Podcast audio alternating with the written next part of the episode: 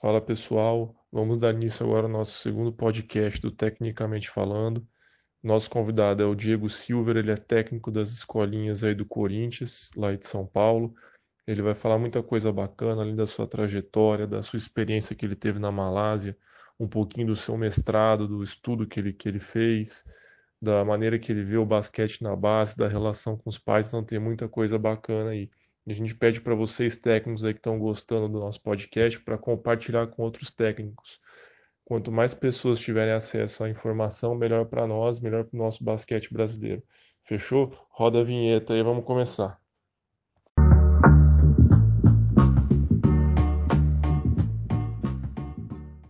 Bom, vamos lá, Diego. É, Bem-vindo aí primeiro né, ao podcast do Tecnicamente Falando.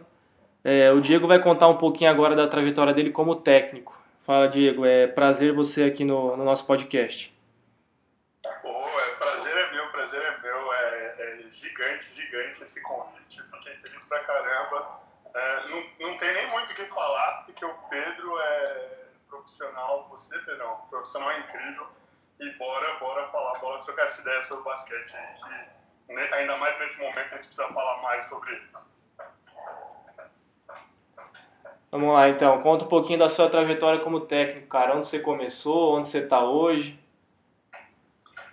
Bom, é, eu comecei como técnico, eu comecei tra trabalhando com é, projetos sociais. Aqui em São Paulo tinha aquela coisa de escola da família, é, e aí até a diretora de onde eu estudei, que ela era professora de educação física, me chamou para trabalhar como voluntário.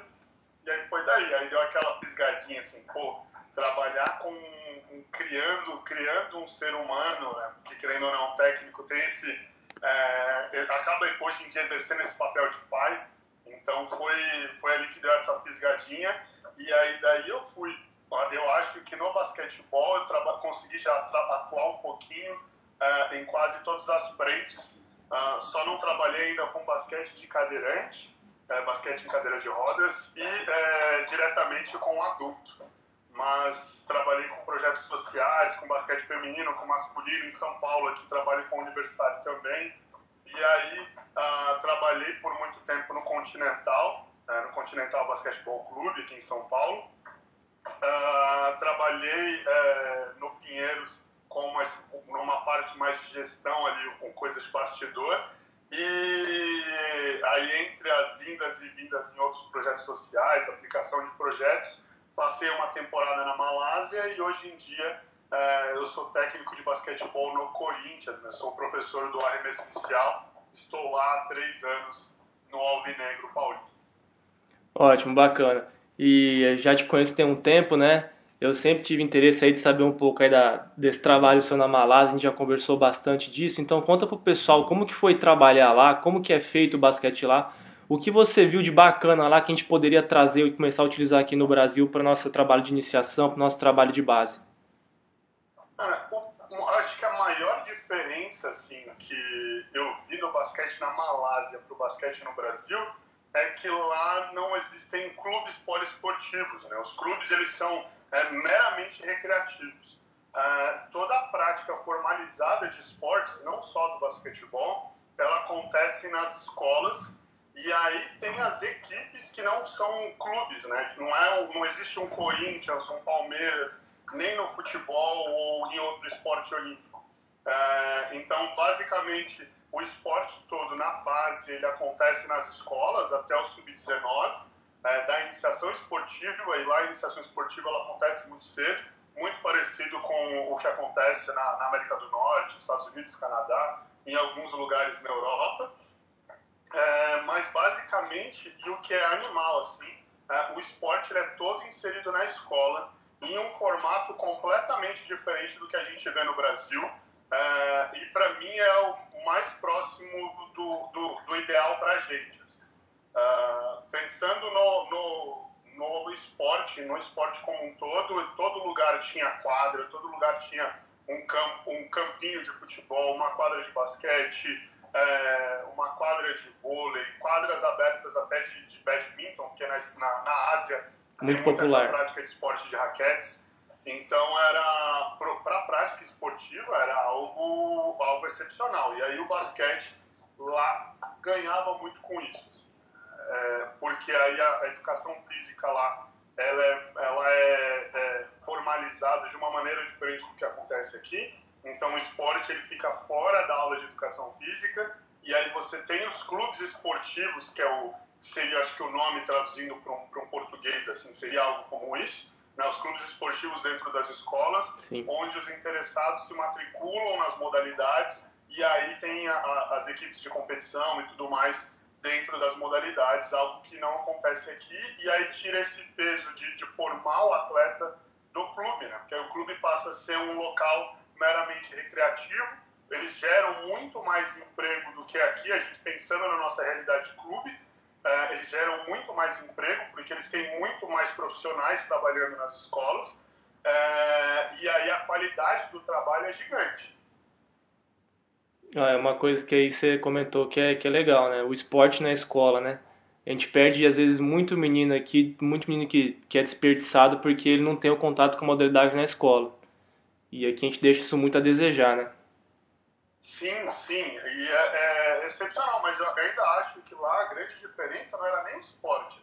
Era essa coisa de desmembrar o esporte da educação física. Sim. Porque a educação física ela tinha um viés muito... É, é, é, cultura corporal do movimento, sabe? Se a gente fosse falar de metodologias, de, de, métodos de ensino de educação física, de visões da educação física, então é, eles trabalhavam muito ensino de, de, de, o ensino através do jogo, é, dava muito, muito claramente para ver assim que eles dividiam as aulas é, por locomoção, equilíbrio e tinha todo o aspecto social. Então eu via vários jogos animais acontecendo assim dentro das aulas, onde a gente podia extrair aquilo para a nossa realidade.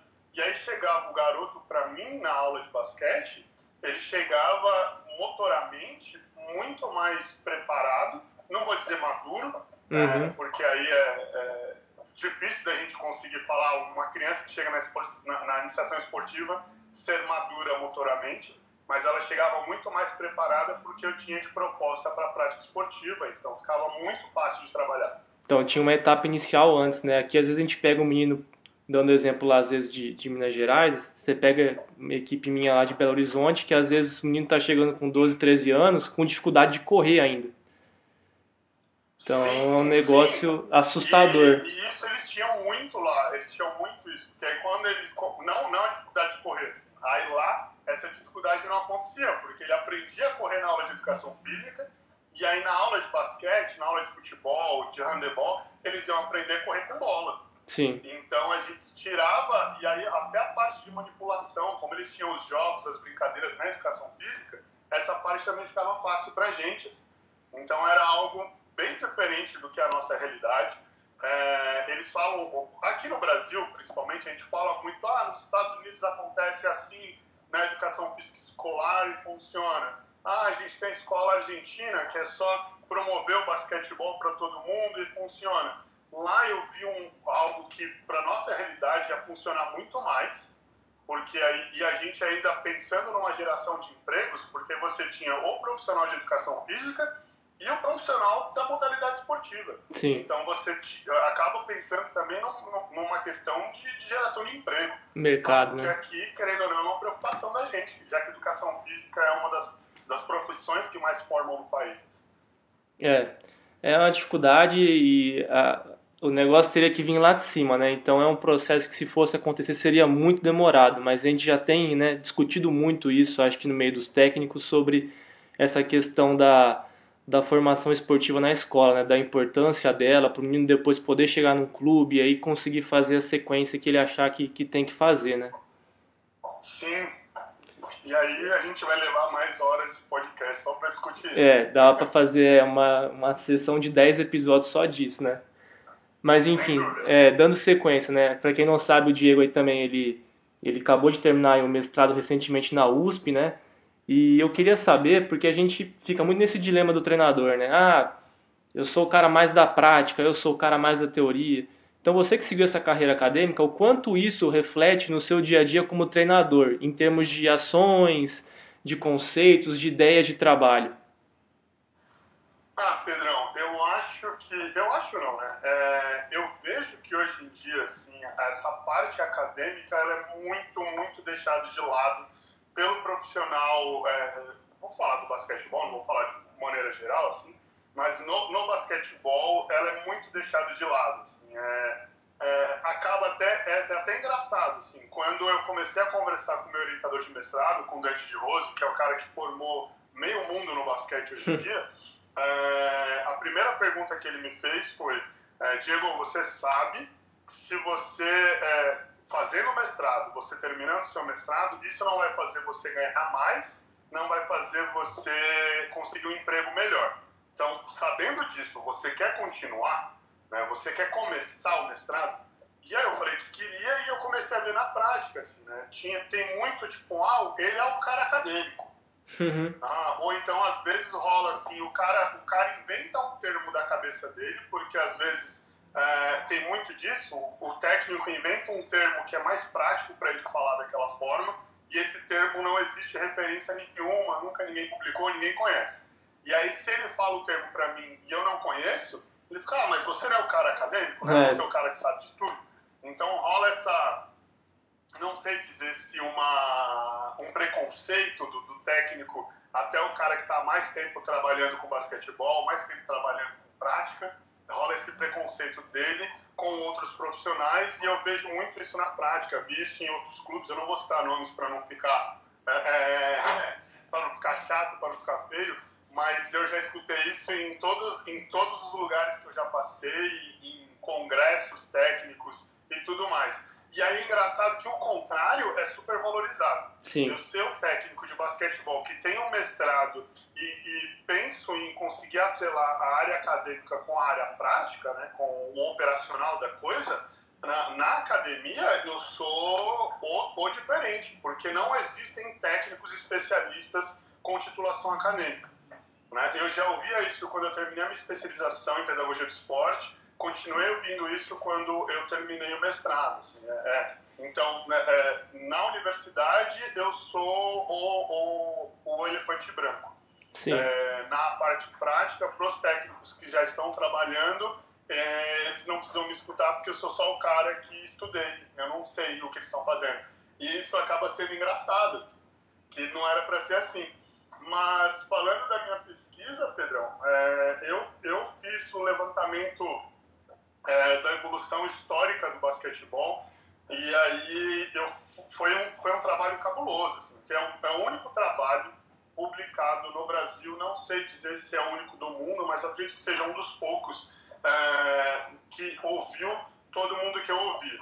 É o único trabalho que coletou é, é, relatos de especialistas, né, sendo comentaristas, é, é, formadores de opinião, árbitros, técnicos, atletas e ex-atletas. É, tudo para falar da visão deles do basquetebol. É o primeiro trabalho é, que conseguiu reunir essa gama, essa pluralidade profissional para falar de basquetebol. E aí, dentro do trabalho, eu fiz todo um levantamento de como o basquete ia evoluindo para chegar hoje. É de coisa simples, assim. Hoje a gente vê NBA é, e todo mundo fala, pô, hoje o cara só quer chutar. Mas ninguém entende que a envergadura e o, o, a altura e o atleticismo, que é como a gente passou a chamar isso no trabalho, Sim. É, mudou. Então todo mundo na NBA ficou maior. Fisicamente, é, né, o jogo mudou muito. Que a linha de três pontos foi criada por conta disso, para conseguir dar essa chance dos jogadores pequenos de conseguir jogar no basquetebol. E esse potencial físico ele é tão, tão é, é, é, é, é decisivo no basquetebol que já teve anos que eram proibidos jogar, jogarem jogadores com mais de 1,80. Então, se a gente não vê para onde, de onde o basquete saiu, para onde ele evoluiu, a gente não consegue definir novas metodologias, é, novas práticas, novos exercícios e aí eu fiz toda essa, essa evolução e aí pegando a opinião, pegando o relato dos profissionais, eu conseguia entender onde o basquete está e por que, que ele chegou aí, para aí assim talvez servir de sugestão para novas metodologias de ensino. Então a ideia era essa e é isso, é, pensando na minha prática, eu que gosto de trabalhar com ensino através do jogo, é, é sensacional, porque agora eu tenho mais mecanismos de, de entender o porquê que o basquete acontece é, no jogo formal dessa forma. É, isso, isso é muito bacana que você falou, que o jogo ele muda. O fundamento em si não vai mudar. O passe continua existindo, o arremesso continua existindo. Isso não vai mudar. O basquete já foi inventado, né? Mas é interessante ver como que ele está sendo jogado mudou. Esses dias agora, né, aproveitando essa quarentena aí, o que eu tenho visto de jogo antigo, eu via o jogo 6 das finais da NBA de 84 entre o Boston e o Lakers.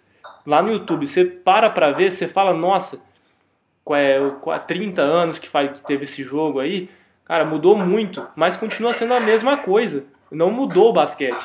Mas é absurdo você ver como que era. Não se chutava de três, o jogo era muito, muito interno.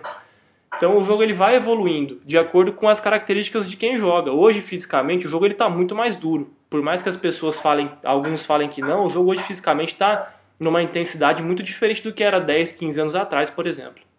Sim, sim. E aí você tem, é, você tem realidades e a galera não, o, o, técnico de basquete brasileiro ele não gosta de falar de NBA, o que eu acho um absurdo.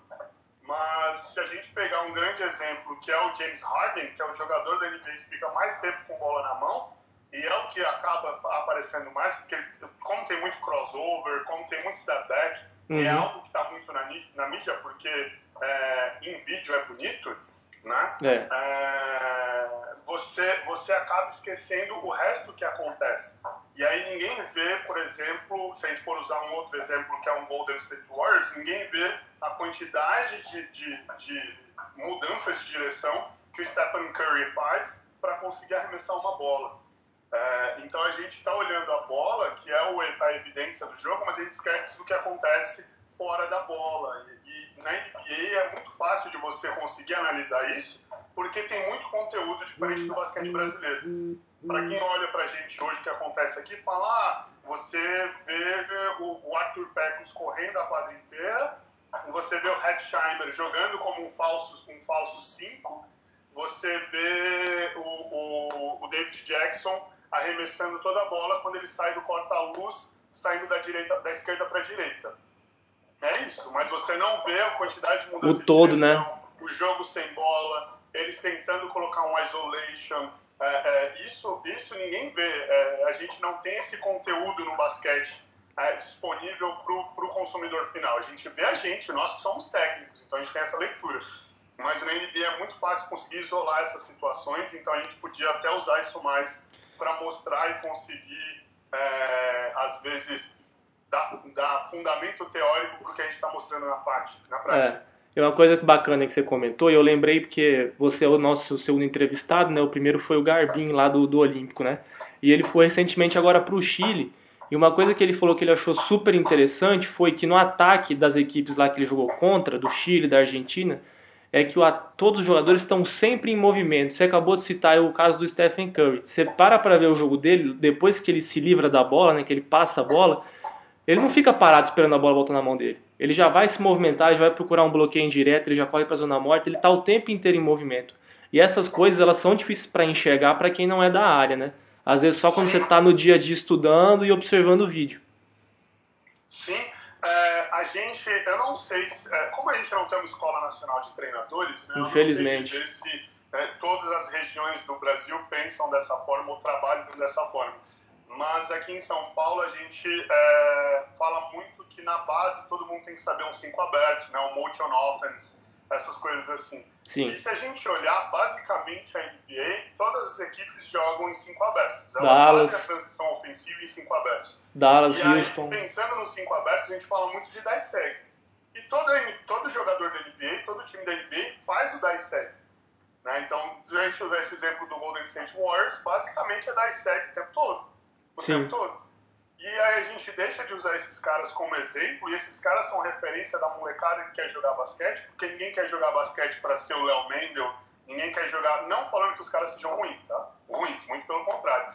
Ninguém é, que o carro-chefe é NBA, né? Para ser o Léo Mendel, para ser o Jefferson, é, porque né, não é o jogador que ele vai ver o, o dia inteiro. Ninguém vai jogar basquete para falar, eu quero ser o brabo Alex. É. Mas o cara vai falar que quer jogar basquete para ser o LeBron James, o Stephen Curry, James Harden. Então, é, se a gente tirar essa referência, a gente tira o porquê que o garoto quer jogar basquete e a gente podia passar a utilizar isso para mostrar para eles como é que joga. Sim, às vezes a gente, a gente coloca o holofote no, no lugar certo, mas está focando no assunto às vezes que não é o melhor, né? Porque os moleques ficam preocupados, né? Vamos chutar de três, chutar de três, mas eles não veem, né? O que você falou, da movimentação do menino, de passar, de estar o tempo inteiro em movimento, de saber usar o bloqueio. Isso eles não observam. Eles observam o produto final, que é o cara arremessando, que é o step back, que, é, que são as bandejas lá que eles fazem cheia de, de firula, né? Que também não deixa de ser bonito, mas tem coisas que são mais importantes antes de a gente chegar num ponto desse para o menino poder querer aprender, né? Sim, sim, sem dúvida. É isso aí. Então, então aproveitando que você fez esse gancho aí, em cima do que você, você trabalha aí no, no, Corinthians, né? Então você está na realidade do basquete da Federação aí de São Paulo. Qual que é a sua análise da qualidade desse basquete de base de São Paulo? Como que você acha que ele é feito? Você acha que ele é bem feito em cima do que você vê das outras equipes jogando? Qual que é a sua opinião em cima disso? Ó, oh, na teoria, na teoria é o a gente pode falar que é o melhor basquete jogado no Brasil, na teoria. Mas é o carro-chefe, né? É o que a gente tem mais quantidade. Né? Uhum. Né? Então a gente tem maior quantidade. Espera-se que tirem me é, melhor qualidade. Sim, com né? certeza. Por isso que eu estou falando que é só na teoria. Mas é, o problema de São Paulo é que por São Paulo ser um, um, foco, né, tem a maior quantidade de clubes, a maior quantidade de times, é, a galera ela começa a querer, é, na cabeça do técnico, profissionalizar o atleta no momento onde ele não é profissional. Não é nem, eu não estou nem falando profissionalizar o atleta, falando, ah, vou pagar um salário para ele, é, vou dar estrutura, de, se desse estrutura de atleta profissional seria perfeito. Uhum. Mas é, ele enxerga o atleta, o garoto está lá no sub-12, no sub-13, e tem técnico enxergando o atleta como se ele fosse um atleta do sub-19. Né? Então a gente começa a pensar, a, a gente deixa de pensar no processo de evolução, porque a gente começa a dar prioridade para outras coisas que não, tem, que não tinham que ser prioridades naquele momento. Sim, que é o tal do queimar etapas, né? Em São Paulo. Assim. É, o técnico chega hoje, são muito poucos técnicos assim, que hoje em dia trabalham em São Paulo que pensam, eu vou trabalhar em São Paulo porque eu vou ser o melhor técnico do Sub-12, eu vou ser o melhor técnico do Sub-13, assim por diante. O cara trabalha em São Paulo pensando, hum, eu vou entrar num Corinthians, num Paulistano, num Pinheiros, porque são equipes que têm time do NBB e daqui X anos eu sou um assistente do adulto, eu sou o técnico do adulto. Ele pensa nessa projeção da carreira. Trampolim, né? Não que não tenha que pensar, mas é, é, vira um negócio fora do contexto, assim, né? É, ah, eu sou o técnico do sub-12, mas eu não estou pensando no sub-12, eu estou pensando quando eu for o técnico do adulto. Uhum. E não é assim que funciona, não é assim que funciona. E aí e todo mundo sabe que o único lugar, assim, a única categoria que tem troca de técnico é no adulto. Até então, na base, é, técnico, dificilmente um técnico é mandado embora, dificilmente um técnico é, é, muda de clube, né? Porque, cara, um técnico sai de um time em São Paulo, ou ele não gosta do time, ele realmente não gosta do que ele está fazendo, né? Claro que aí tem mais uma série de, de porquês por trás disso. Sim. Ou ele arrumou alguma briga interna no clube. Porque ninguém sai do time por sair do time.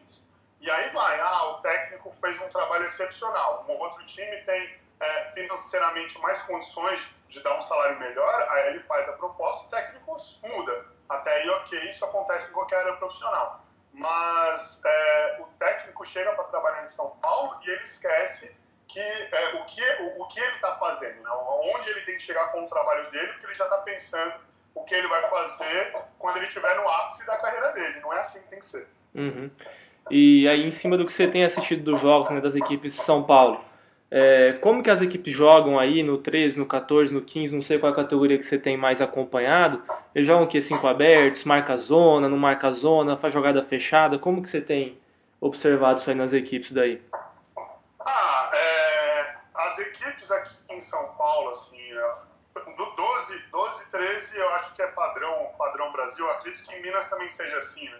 Ah, sistema defensivo individual, ah, marcação meia quadra na bola morta, eh, marcação quadra inteira na, na, na, bola viva, então ah, põe rebote de, é, defensivo, então pode marcar a quadra inteira. Foi sexta, meia quadra, é, não tem corta-luz, e aí quando você passa para o 14, é, tem corta-luz indireto, ah, né, o corta-luz fora da bola. Então, eu acredito que isso seja, é, pelo menos eu, eu, espero que isso uhum. seja uma movimentação é, no Brasil inteiro, assim, porque eu acho que aí a gente consegue ganhar num todo pensando em seleções estaduais, seleções nacionais, enfim. É, mas aqui em São Paulo, basicamente, eu vou falar da minha realidade, que eu acho que é mais fácil, do Corinthians, é, a gente está tentando, é, ano a ano, estipular uma metodologia institucional de ensino. Então a gente quer que, por exemplo, todas as categorias do, do clube saibam jogar em cinco abertos e as movimentações básicas dos cinco abertos.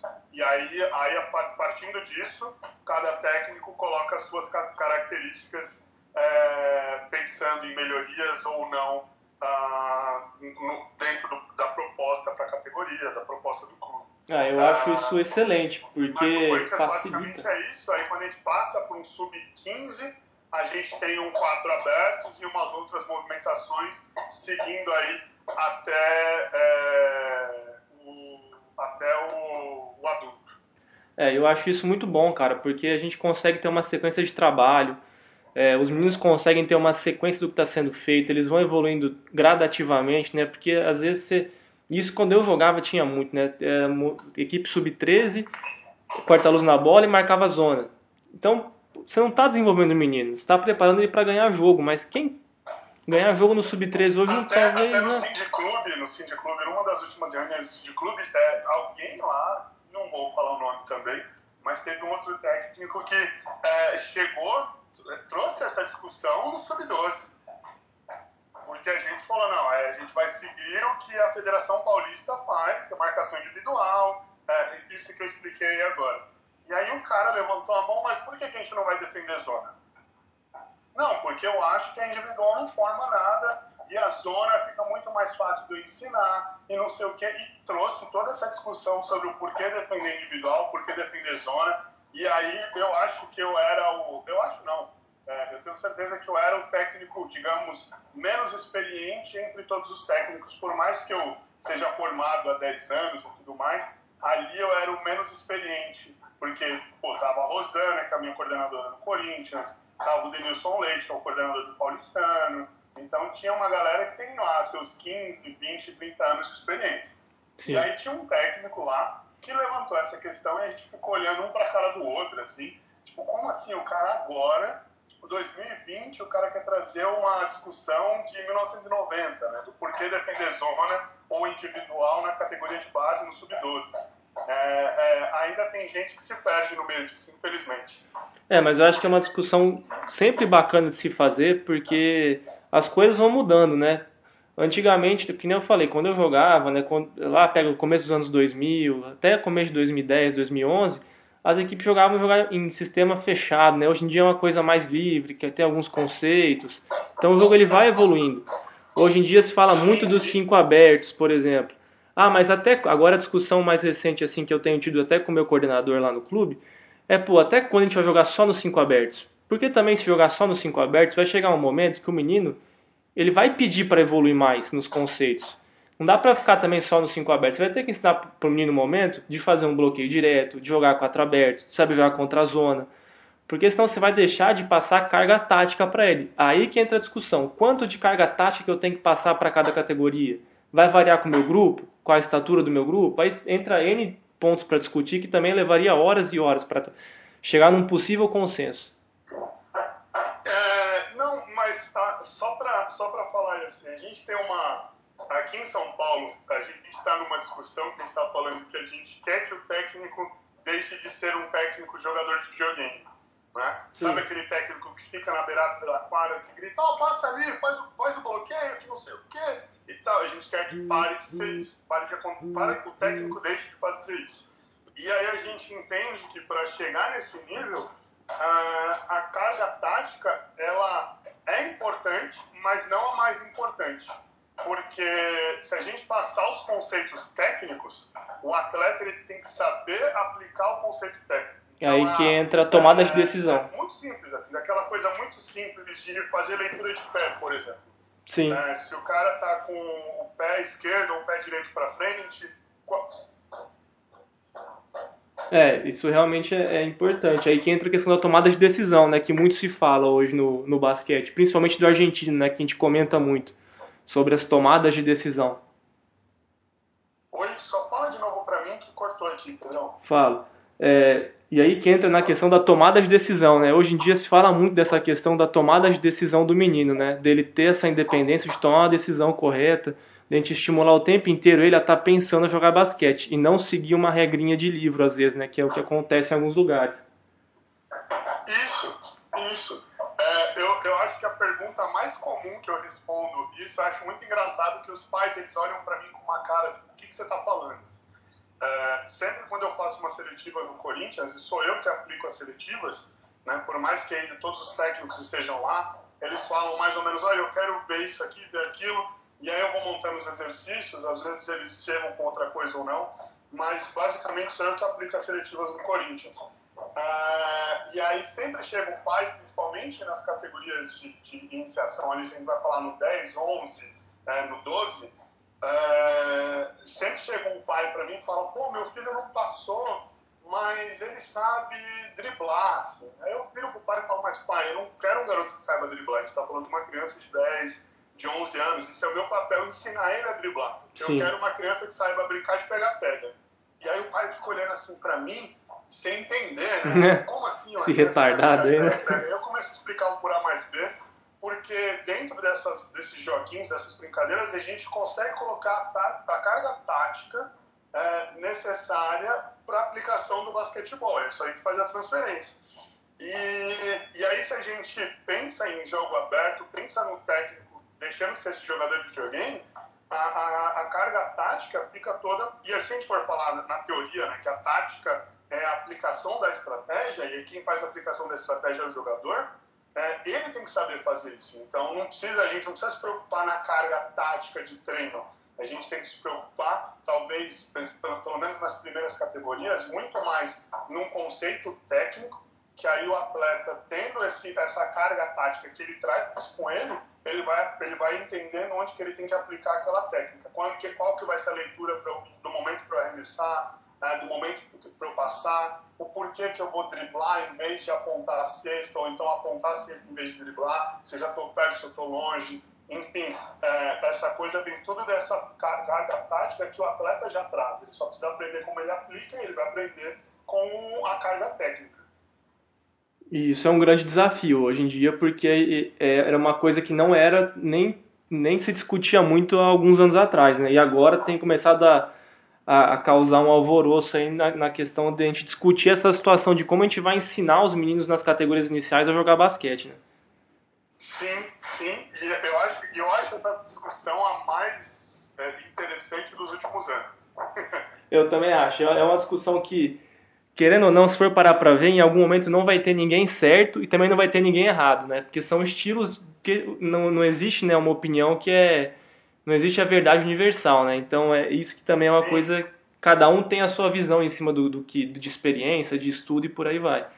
Então isso também é um outro desafio, né? A gente tentar chegar num consenso comum, mas que também não fica um negócio assim, pô, tem que ser desse jeito, senão você está errado, seu trabalho é ruim e por aí vai, né? Sim, sem dúvida. E aí, ô Diego, já puxando o gancho aí pela. Você comentou um pouco da, do basquete de base de São Paulo, a gente comentou dessa situação dos treinamentos aí, de como as coisas estão mudando. Você, você foi, né? Você participou do CBC ano passado, né? Do, do Sub-14.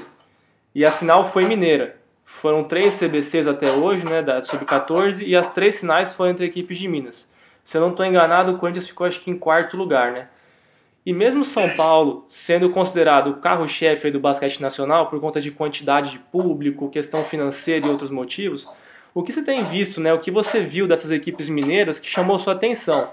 Que também, se eu não estou enganado, vocês jogaram contra o Minas no, na fase de classificação, jogaram contra o Olímpico e mais alguma outra equipe mineira que eu não estou lembrado aqui agora, não foi? Eu não, eu não lembro se porque era o Olímpico, agora eu estou tentando me lembrar de cabeça, mas acho que a gente só jogou com o Olímpico e com o Minas. O Minas era do nosso grupo. Isso. E aí a gente fez a semifinal com o Olímpico, que aí a gente perdeu a semifinal. Sim. Foi fazer a disputa de quarto lugar, que aí foi o jogo, é, um jogo negativo. Teve o garoto que quase quebrou o cotovelo. E aí a gente é, é, psicologicamente a gente perdeu o jogo nos primeiros minutos do jogo. Sim. É, e... não, não desmerecendo o Espéria, que foi o terceiro lugar, mas a gente não conseguiu se manter na partida. É, eu não lembro se a gente enfrentou mais algum mineiro, mas eu acho que não. Porque os, os dois, o, o, os, os, mineiros melhores colocados eram o Minas e o, o, o Ginástico. Não, foi o, o Olímpico foi vice-campeão, o Minas foi campeão, não, o Praia ficou. É, o, o Praia ficou ali entre as seis primeiras posições e o Ginástico ficou em oitavo. E o Mackenzie ficou acho que em décimo primeiro ou décimo segundo, agora de cabeça não lembro. Porque se eu não me engano, o Praia e o, o, Praia e o Mackenzie estavam no mesmo grupo. Acho que era isso. É, eu realmente não vou lembrar de cabeça, mas o que, que você viu dessas não, equipes aí que chamou sua atenção? Que a gente enfrentou duas, é, é, só dois mineiros. Mas é, eu não sei como você vai cortar isso. Você quer me fazer a pergunta de novo? Não, não, pode falar. Vai falando aí. Pode mandar bala. Ah, então... então, beleza.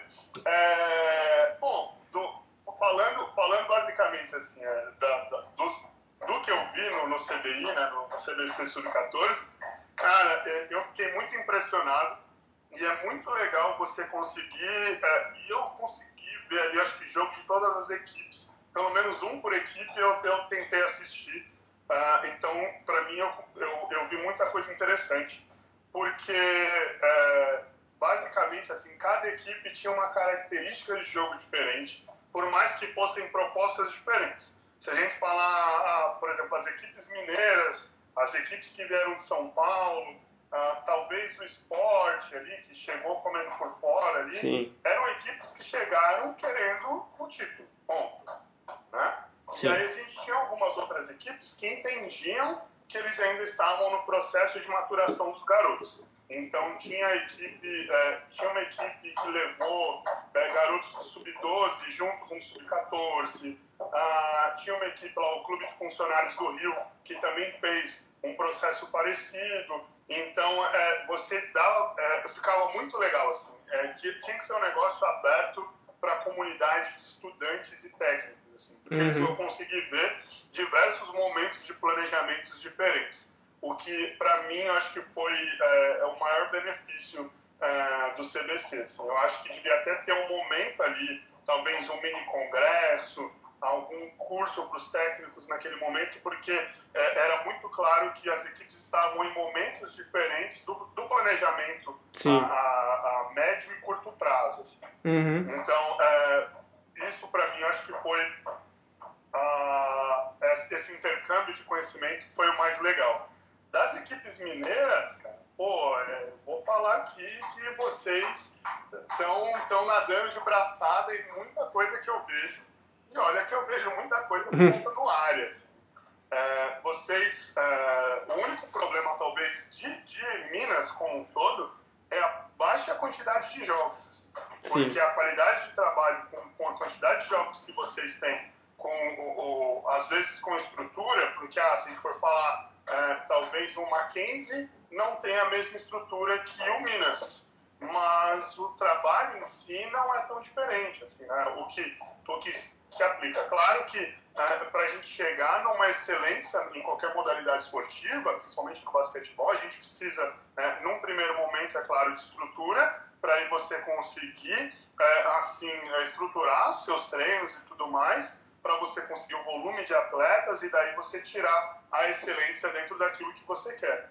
Mas é, é, pensando em, em, em, metodologias, em aplicações, em captação de garotos, é, é, é, vocês não estão atrás, assim, não falando de São Paulo, mas talvez do Rio, é, é, o esporte para mim foi uma grande surpresa, tinha uns garotos gigantes. Nossa, tinha dois. Muito. Eles tinham aquela cara de fome de cesta, eu acho isso sensacional, assim. Tinha dois rapazinhos grandes. O garoto com essa cara tipo, se você não me der a bola, eu vou te morder, sabe?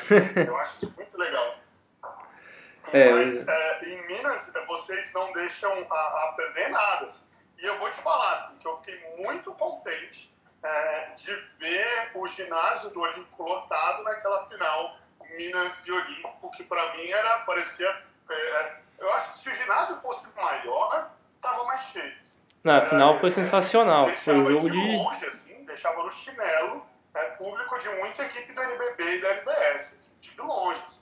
Era a galera se, se espremendo para conseguir ver um jogo de um sub-14. Não, tava lotado. É, é, algo que foi uma experiência surreal pra mim. E o jogo foi um jogo de nível, assim, de aproveitamento absurdo. Foi um jogão, assim, quem... Placar, foi surreal. Quem viu, viu, né? Quem viu, viu. Sim. E ainda tá disponível ainda. Não Tem no YouTube, tiraram, né? acho que ainda tá disponível. Quem quiser dar uma procurada lá depois. E aí, em cima... Nossa, eu, eu, quero aproveitar e falar de, um, de, de uma mãe do, do, ginástico que eu achei sensacional. a, gente tem, a gente tem muito, muito, muito, muito... E ficou muito marcado pra mim. Eu gravei isso no meu celular. Eu devo ter esse vídeo guardado aqui é, a gente tem muito aquilo, né, do pai ou da mãe que, que quer dirigir o, o filho ou a filha durante o jogo, né, e acaba trabalhando, atrapalhando o trabalho do técnico. É, mas tinha uma mãe aí, que é provavelmente mãe de algum atleta de vocês, que ela correu a quadra inteira. Ela ficava no último pé ali do, da arquibancada e ela corria junto com a equipe quando a equipe defendia, quando a equipe atacava, fazia ali uma mímica do gesto técnico no lance livre. é, nossa senhora, se, se é, é, é, eu não tinha o fôlego que aquela mãe ia ter, sem sombra de dúvida. Eu achei isso demais. Ela não estava dirigindo a equipe, não estava instruindo, ela estava torcendo e parecia que ela realmente estava jogando junto. E aquilo, para mim, foi acho que foi o melhor momento do, do CBC no ano passado. E uma coisa que você trouxe aí agora, Tona, que eu acho que é até importante a gente discutir, porque a gente fala muito, né, ah, a questão da formação do atleta e tudo mais, e a relação do técnico com o pai. Como é que você vê isso? Porque hoje eu, eu, eu aprendendo aos poucos, né, início de carreira, mas a gente vê que quanto melhor a relação com o pai, melhor vai ser o, o a afinidade do menino com o clube, com o técnico, para ele estar tá desenvolvendo, para ele estar tá se desenvolvendo, né, seu, seu basquete. Olha, o pai, o técnico ele tem que conseguir trazer o pai no bolso, assim, acho que é isso. É, é, muito pai não foi atleta, não jogou, não que isso seja um benefício ou um malefício, assim, mas por ele não ter essa experiência, ele não sabe como se portar num treino, como se portar num jogo. É, é muito a gente tem essa coisa, as características do, do, da galera do futebol, né, que assiste jogo de futebol, que vai em estádio de futebol. Então, o técnico que consegue ter esse teste, esse contato com os pais, de trazer os pais junto, dos pais vestirem a camisa, do pai realmente é, entender o trabalho, o momento que a equipe está passando, o momento que o filho está passando, é surreal. Assim. É, é, talvez esse seja o, o, maior benefício do pai, do pai junto, do, pai, do técnico que consegue trazer o pai junto. Porque eu já vi muitas situações em São Paulo de de pai cornetando o técnico, aí depois com aquele clima ruim, aí o menino começa a perder o interesse pelo esporte, né? Acontece isso muito. Sim, sim. E o, o pai, querendo ou não, o pai é, é, é, é, a referência do garoto, né? Não é o técnico. O técnico é quem o garoto tem que aprender a respeitar, porque é a pessoa que está trabalhando com ele. Sim. Mas o pai não é, o, o técnico não é a referência na vida do garoto. Ele passa a se tornar com o tempo mas não é, não é mesmo a referência. É, então a gente tem que ter muito cuidado né, com as relações que a gente constrói com a família, porque quando a gente consegue construir uma relação boa, a gente já tem aí meio caminho andado para o menino estar tá confortável no clube para se desenvolver, né, e assim permanecer no esporte. Sim, sim, sim. E aí, já entrando em outro aspecto aí, porque a gente tem falado muito né, da questão dos treinadores e tudo mais, dentro do que você tem visto, do que você tem estudado aí, onde você acha que o nosso trabalho como é, treinador da base tem sido, entre aspas, assim, com falhas? Onde, onde você acha que a gente tem pecado no trabalho de base hoje em dia? A gente peca, é, eu acho que a principal parte é que eu comentei antes lá do técnico, que ele já enxerga o garoto no sub-12, no sub-13, na categoria que ele entrar, é, como um jogador de um adulto, né? A gente já pensa é, no, no, que o jogador tem que ser antes do jogador virar alguma coisa. Eu acho que esse é o principal erro é, infelizmente, a gente vai continuar batendo nessa tecla, porque tem muito técnico que entra no mercado com essa, com essa visão. Assim. É, técnico que vê um garoto no sub-12, que o garoto é grande, vou colocar o garoto para jogar de costas para cesta, dando ombrada no jogo de corpo, tentando dar bando o tempo todo. E, e aí a gente perde nesse exemplo de ensinar o garoto a bater bola, ensinar Sim. o garoto a jogar de frente para cesta. vira e mexe, chega um garoto para mim, o garoto é grande, ele cai no mismatch com o menor da linha dos três pontos. O que, que o cara vai fazer? Eu vou virar de costas e vou sair empurrando o cara até perto da cesta, porque o cara não sabe jogar de frente. Né? Então, isso porque fala, meu, você é grande, você é pivô, né? então você vai jogar lá embaixo e isso não existe. Só que aí entra uma é, coisa esse que... talvez seja o principal erro de tudo. Assim. Uhum, e só dando um adendo aqui, acontece Se muito... uma outra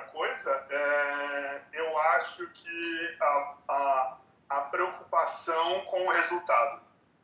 Sim. Porque aí quando você passa a se preocupar com o resultado, você esquece que você está fazendo parte de um processo. Né? O resultado não é importante no sub-12, não é tão importante no sub-13. Ele vai ser importante quando o garoto chegar num 15, num 16, num 17, que a curva diminui. Né? Né? Então é onde o garoto ele realmente tem que saber jogar, porque se ele não souber jogar, ele não chega em lugar nenhum. Exatamente. Só que também a gente tem que entender, querendo ou não, o lado do clube, né? Porque o clube ele não tem nenhum retorno financeiro quando ele investe na base. Ainda mais em basquete, que não é que nem no futebol, que às vezes você trabalha o moleque na base e você vende o cara por 20 milhões de euros, né? Acontece no futebol. No basquete a gente não tem isso, né? Então o clube às vezes investe uma grana que sabe que não vai ter retorno. Então, às vezes, a gente tem que entender o lado da, da, né, da, do, do pessoal que, que banca isso, né? A gente tem que tentar acho que achar um equilíbrio, né? Sim, sim, é, tem, tem essa questão, tem essa questão do, do, do da resposta para o clube.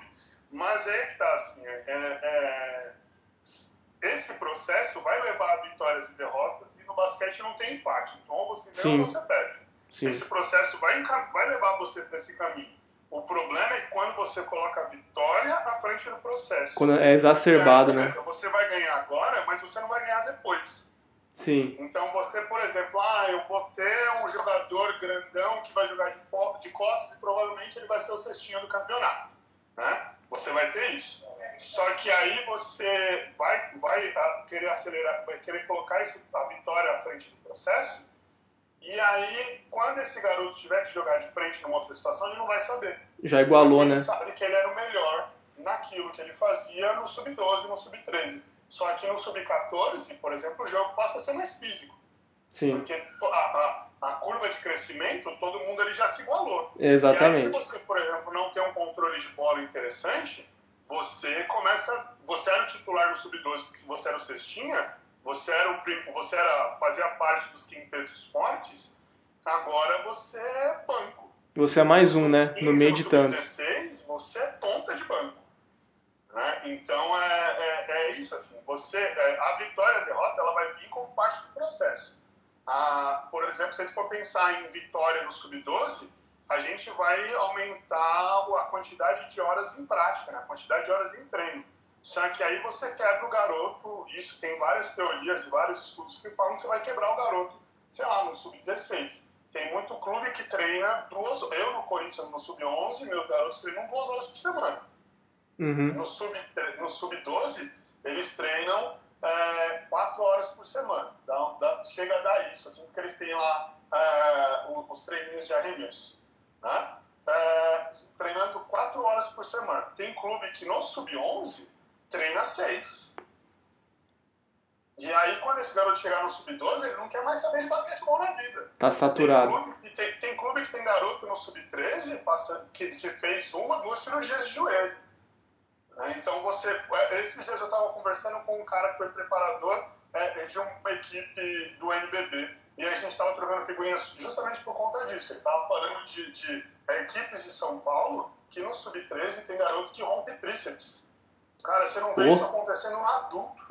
Você vai ver garoto rompendo tríceps. Por quê? Porque o cara vai fazer tríceps mergulho no banco, porque ele tem que ter força para jogar a bola para cima no sub-13. Ou não. Aí, tá vendo? Aí você está colocando à frente do processo a, a vitória. E a, e a, vitória ela vai chegar com o processo, porque não tem empate. Né? Então, é, é, eu entendo o lado do clube, mas o, o, o processo tem que ser sempre o mais importante. Sim. E é, é isso aí você vai pensar, né? Se, se, são clubes formadores, então você tem que pensar no processo lá para um sub-18, para um sub-19, que é onde o menino precisa começar a render, né? E é Ou muito comum. uma bolsa de estudo moleque para o moleque jogar o sub-12, o sub porque ele vai ter mais, mais tempo de quadra, então ele vai ter mais experiência. Aí, então, no, sub, no, sub, no meu sub-12 federação, seja o lugar que for, ele vai ser o um, um melhor jogador do meu time. Porque Sim. ele joga comigo e joga na escola. E a experiência vem do jogo. A gente prepara o garoto para o jogo. Né? Então, é, é, a gente tem que começar a pensar em outras alternativas. E, e, é uma infeliz realidade, né? Quantos meninos a gente, quem acompanha base, quem jogou base, quantos meninos eram melhor da categoria no 12, melhor da categoria no 13 melhor da categoria no 14, aí começa a partir do 15, 16, que é a hora que a força iguala, né? Que o, todo, todo mundo está começando a ficar maturado fisicamente, começa a igualar, o cara começa a entrar numa curva é, descendente absurda. O menino com 17 anos já não consegue mais jogar basquete, né? É, e acontece isso muito. Sim, sim, e esse é o problema, porque a gente perde muito com isso. É. E aí, pensando nessa, nessas ideias aí, questão de como tem que ser o processo e tudo mais, muito se fala do trabalho de base da Argentina. E no Brasil a gente não tem dando uma diretriz, tentou, né, aquela escola de treinadores que, que infelizmente não foi para frente, né? Onde você acha que quais seriam né, as primeiras ações que, a gente teria que tomar agora nós treinadores para a gente começar a estruturar melhor esse trabalho de base de uma maneira geral, nacional? Ah, é, eu vejo a, as escolas de técnicos, acho que a gente pode passar por aí. Legal, ter uma escola de técnico seria o ideal? Sim, seria o ideal, porque a gente começa a falar que todo mundo vai falar a mesma língua. A gente parte daí. Mas no Brasil a gente tem um problema que os outros países que são referências com as suas escolas de treinadores não têm há muito tempo. Gente, é gigantesco. É, entra naquilo que eu falei na Malásia. Assim, o esporte saiu da educação física, eles têm um plano é, nacional de, de ensino para educação física, para qualidade de vida, é, a, o, o, Canadá tem isso, os Estados Unidos têm isso, uh, vários países na Europa têm isso. É, então, então é, isso atrapalha. É, é, não ter isso aqui atrapalha muito. É, talvez então o primeiro passo não, não fosse pensar no basquete, mas na educação física. e aí a gente conseguiria estruturar tudo melhor. Mas pensando no que a gente tem hoje, a gente tem que parar para pensar no volume técnico antes do volume tático. Acho que é, se a gente pensar, é basicamente isso. Assim, a gente vai ensinar o garoto a fazer passe para ensinar um dar e segue. Sim. Né? É, e aí, beleza. Só que o e segue é o volume tático. Eu não vou pensar no segue para pensar nos cinco abertos, para pensar no motion opens que o cara vai fazer é o passe extra e não sei o que. Não. É, a gente tem que pensar nisso, a gente tem que começar a pensar o que eu preciso para cada categoria e aí a gente começa a pensar no meu volume técnico para o volume tático. Ah, o Davi Pelosini do Pinheiros, ele fala muito isso. Ele fala que ah, na, equipe dele, na equipe dele campeã da LDB, no último ciclo de treinamento dele, ele tinha quase 55% de volume é, é, técnico nos treinos. E a gente está falando de um cara que está no final do, do, do, do ciclo dele. Está quase no adulto. Teoricamente, seria, se a gente for pegar algumas teorias de treinamento antigas, seria onde o maior volume de treino seria o tático, não técnico. Sim. E Sim. aí eu já troquei, já, já cheguei a ligar para o Davi algumas vezes para a gente conversar algumas coisas, porque nós, nós somos amigos, e ele chegou, não, agora dá para eu falar com você que eu estou dando treino, mas é o momento que eles estão arremessando. E aí, pô, você vai falar, o cara está aqui ó, na semana de final, de, na semana da LDB, treinando arremesso. Aí ele não está fazendo acerto tático. Ué, então alguma coisa está errada. Não, e o cara é campeão é, é, da LDB. Assim. Eu, eu não duvido que o Flamengo lá, que, que ganhou o CBI Sub-19, tenha também uma ideia muito parecida. O Fluminense, que pelo que eu tenho ouvido falar também, tem um trabalho de base muito interessante é, outras equipes como Franca, tem um pensamento assim. É, a gente tem que começar a pensar no que eu preciso para pensar no volume técnico para o volume tático. É, e aí já vamos, vamos pular algumas perguntas aqui, porque a gente já está quase uma hora conversando. É, é. Aí pensando nessa questão aí de porcentagem e tudo mais, como é que você distribuiria isso se você fosse o coordenador de um clube e tivesse que distribuir né, carga tática, técnica, física e por aí vai no seu sub-12, 13, 14 e 15. Como que você faria? Dentro do que você já conhece de estudo, que você lê? Ó, se a gente for falar de, de, carga física, que eu acho que, é, é, pensando na base, é o, é, é, o X da questão, assim, é algo que a gente, pensando no Corinthians, a gente aprendeu muito com, com o CBI, com esse intercâmbio de conhecimentos aí. Sim. É, pensando na carga física, o sub-12 e o sub-13, a gente consegue é, colocar muito isso dentro do nosso treino. Assim. É, um dia o pai, eu tive um pai que né, no começo desse ano, no sub-11, virou para mim e perguntou, Diego, quando que meu filho vai fazer preparação física?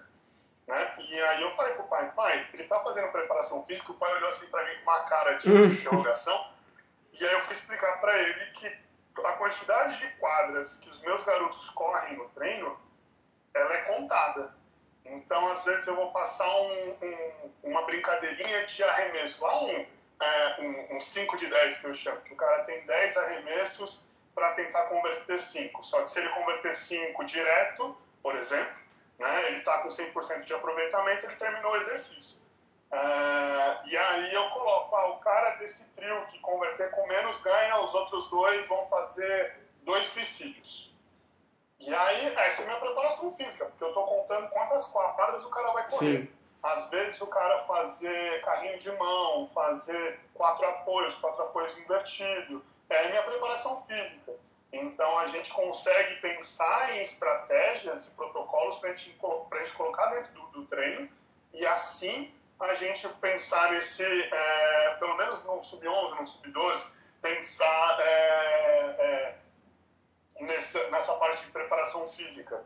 Ah, do 13 em diante, aí, é, se o clube tiver a sorte de ter um técnico com tempo livre, espero eu que seja pago para isso, né? Porque todo mundo tem conta para pagar e essa também é uma grande questão do, do, do no Brasil. Assim, a gente pede para um técnico fazer muito, mas a gente não paga o técnico por isso e eles, a gente esquece que o técnico tem família, o técnico tem aluguel, o técnico quer fazer curso de reciclagem, mas aí também, ó, já anota aí, Pedrão, é assunto para um, um, terceiro podcast, já. Boa, manda aí. É, mas, é, falando do, do, do 13 em diante, aí a gente já começa a pensar é, no momento, sim, de preparação física, é, trabalho com peso corporal, é, muito core envolvido, muito trabalho de equilíbrio, muita propriocepção, porque aí você consegue evitar lesão e tudo mais.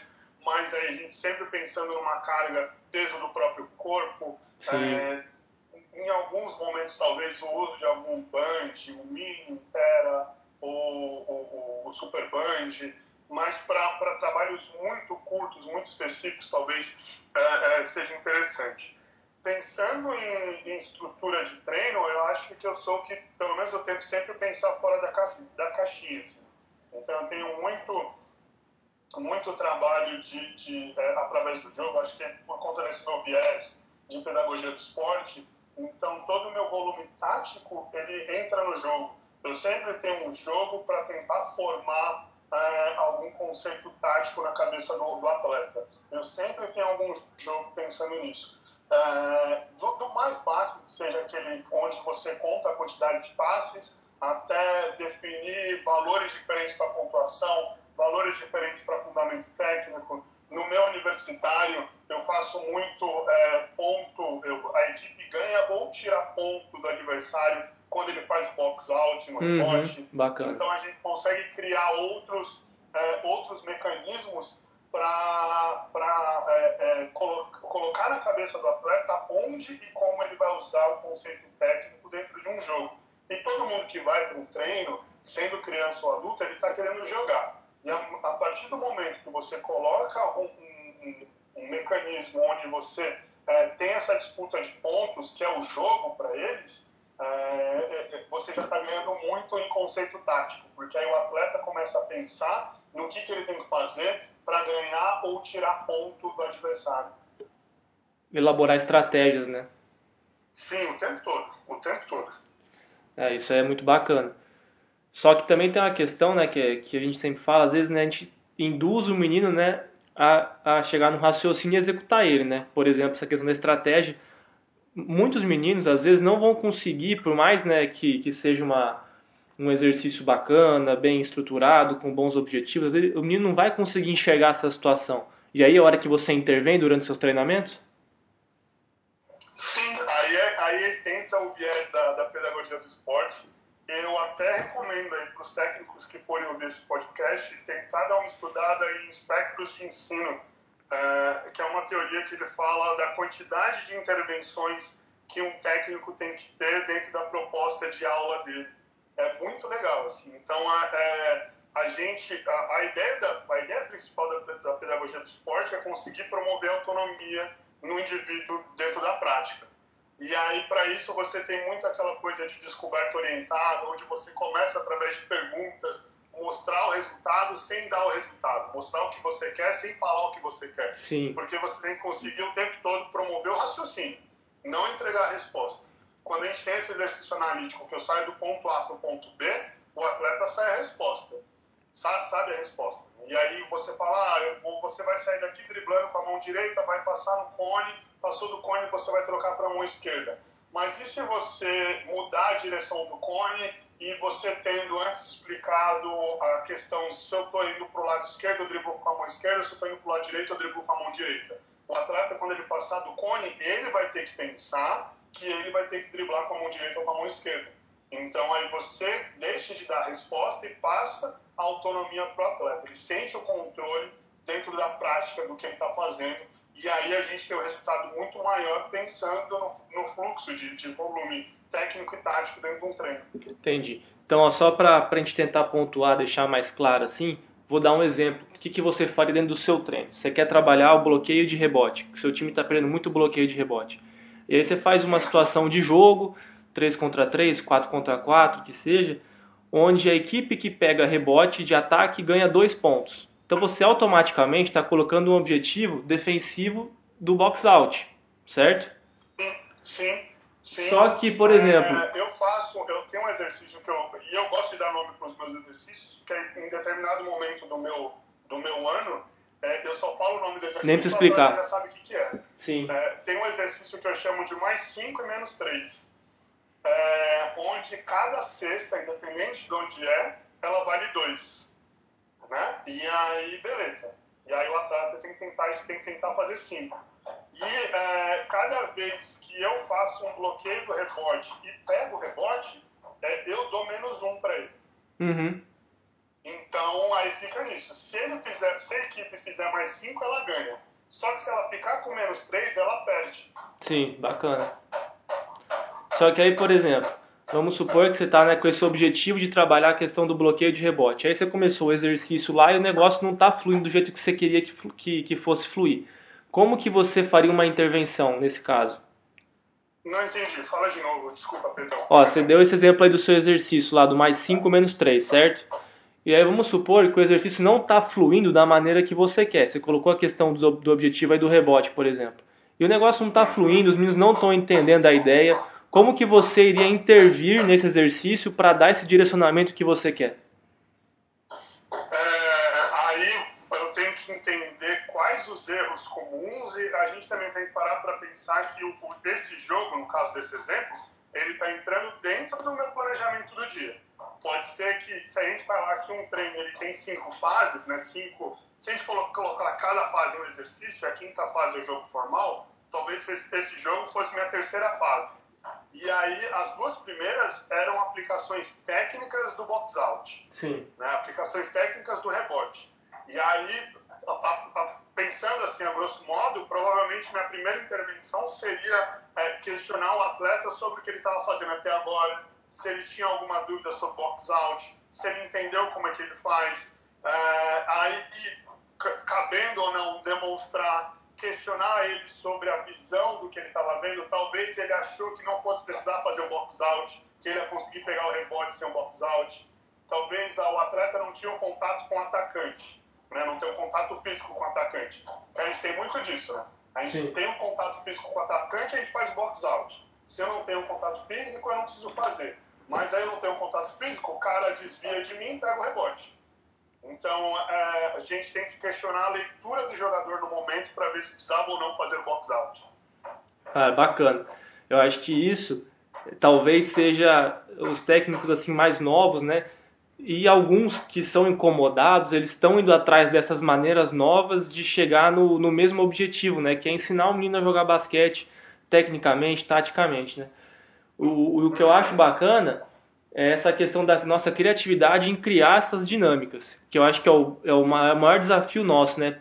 Às vezes, em vez de eu copiar, não que copiar seja ruim, tem hora que a gente vai copiar uma coisa ou outra dos outros, não tem como. Mas o bacana é a gente se desafiar, né? Sair da nossa zona de conforto em, pô, meu grupo é desse jeito. Precisa melhorar isso. Como que eu posso fazer para melhorar? Você também questionar, ser autocrítico com o seu trabalho, você tentar chegar em maneiras diferentes para fazer com que os meninos melhorem. Porque às vezes você vai usar uma certa dinâmica que é a sua, seu, ah, minha dinâmica eu sou um pouco mais exigente. Só que ela não dá certo com esse grupo. Então eu vou ter que contornar e tentar me adequar também ao grupo que eu tenho, não é? Sim, sim. É, muito, muito vai da realidade. Claro que realidades são diferentes. Às vezes, você tem um time que a maioria dos garotos são da periferia, por exemplo, a, a probabilidade de eles terem um pensamento tático inerte muito maior é grande. Assim, né? Sim. Então, é, é, dentro, dentro do que você tem no seu elenco, da sua realidade, você consegue aplicar. Eu acho que pensando nisso, assim, pensando em adaptar realidades, o que eu, o que eu aconselho para todo mundo é vai assistir treino de outra modalidade. Bacana. É, treino de, ninguém, ninguém consegue inventar nada novo no basquete. O arremesso não mudou. Sim. Né? Mas quando você começa a buscar referências em outros esportes, você consegue adaptar novas dinâmicas para sua prática. Uma transferência, né? Isso, sem dúvida. Pô, Diego, ótimo. É, já passamos aí da hora também, porque senão ninguém vai aguentar escutar mais de uma hora a gente falando de basquete, né? Então... Não, sim, eu tenho que começar a live aqui, que o, o Felipe tá aqui me esperando e eu tô aqui falando com você sentado no chão, fugindo dos barulhos da reforma dos É, que provavelmente nós vamos ter uma outra ocasião aí para estar tá conversando de basquete. Queria agradecer muito aí a sua presença. E é isso, cara. Quer, se, se eu deixar aí um, uma mensagem para a galera, você fica à vontade.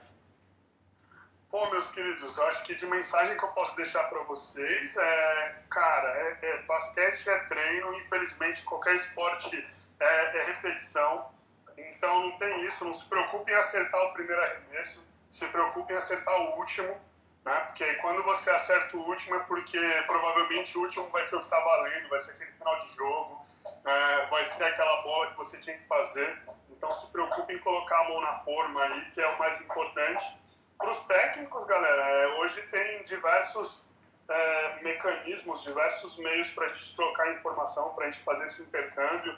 Aí o Pedro chegou com um podcast que é, que é animal, tem grupos de WhatsApp, tem o Área que tem aí os artigos, tem as leituras dos jogos. A USP tem a biblioteca dela aberta para todo mundo, a biblioteca online, é o CIBUSP. Então tem muito, tem muita maneira de você adquirir conhecimento hoje em dia de forma muito fácil. Fechado, Diegão, velho. Um abraço. Valeu mesmo aí. Desculpa te atrasar para as suas responsabilidades aí. Opa, não. Precisando aí, Pedrão. Só chamar. Obrigadão pelo convite. Fechou, velho. Abraço, viu, velho? Obrigado.